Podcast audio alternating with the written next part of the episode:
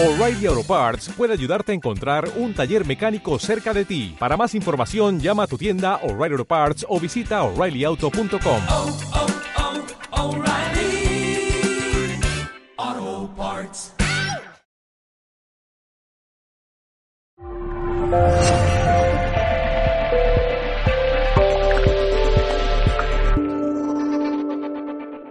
Un, un caso típico.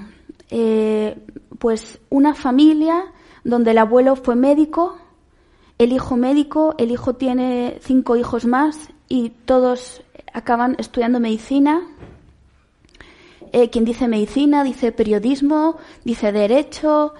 Eh, es, es un ejemplo, eh, por ejemplo, mm, donde uno ni siquiera se plantea qué quiero ser de mayor. Es como mm, siento que esto se espera de mí. Ese es un pensamiento adyacente. Siento que esto se espera de mí, entonces voy a complacer. Voy a hacer lo que se espera de mí, porque yo, una necesidad de supervivencia es necesito ser querido. Y necesito ser querido es lo mismo, traducido al lenguaje de constelaciones, es necesito pertenecer a mi grupo de referencia.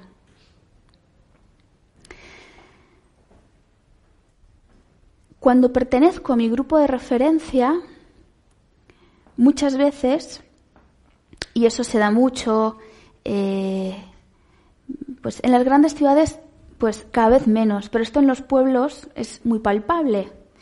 Soy del apellido de los García, los Gómez, los Pérez, eh, y cada familia se siente identificado por algo.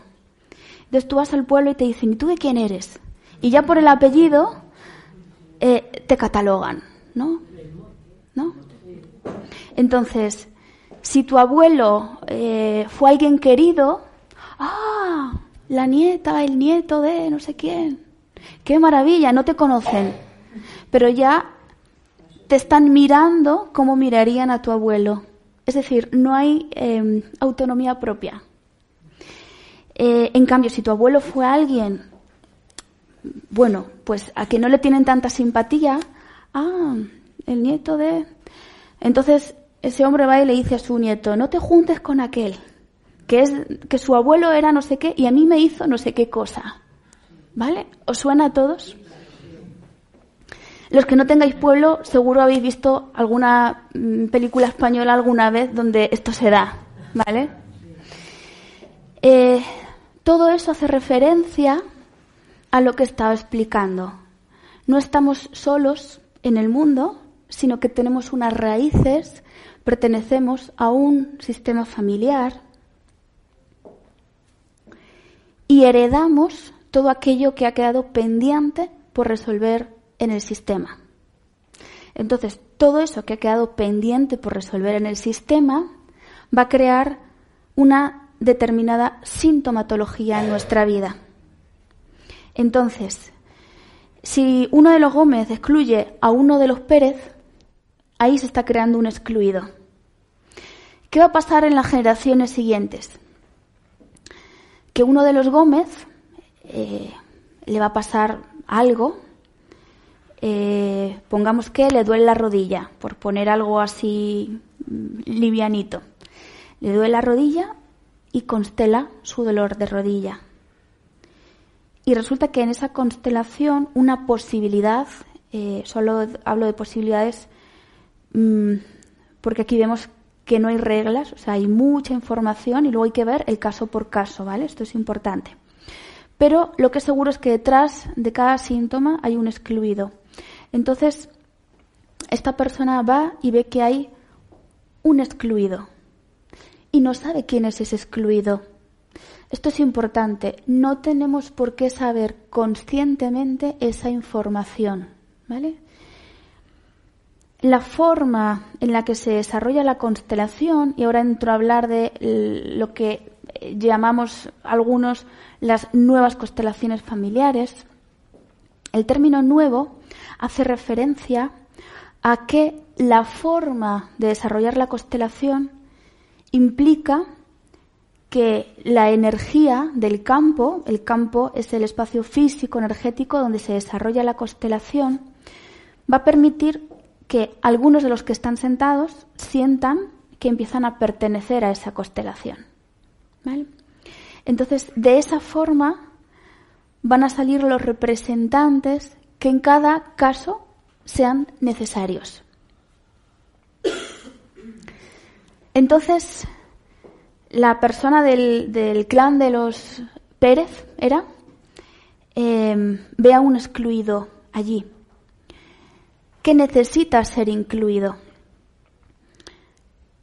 En este caso, no es que ese miembro que está aquí sentado constelando haya excluido a esa, a esa persona del clan de los Gómez, sino que un ancestro suyo o varios fueron los que le excluyeron.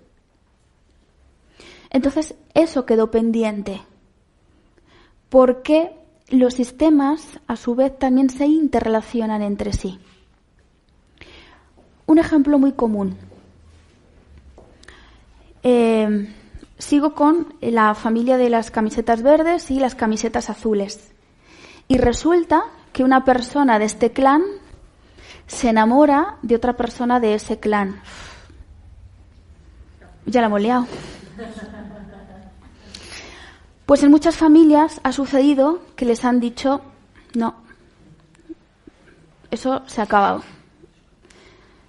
Te casas con aquel o con aquella. En muchas familias ha sucedido esto.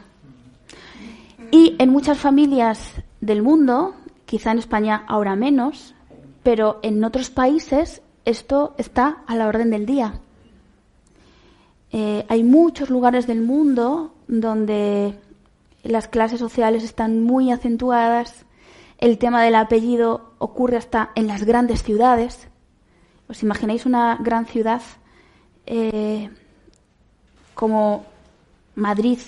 Hay ciudades más grandes todavía, pero ¿os imagináis en Madrid conociéndonos entre nosotros por el apellido? Pues hay muchos lugares del mundo donde eso todavía sucede.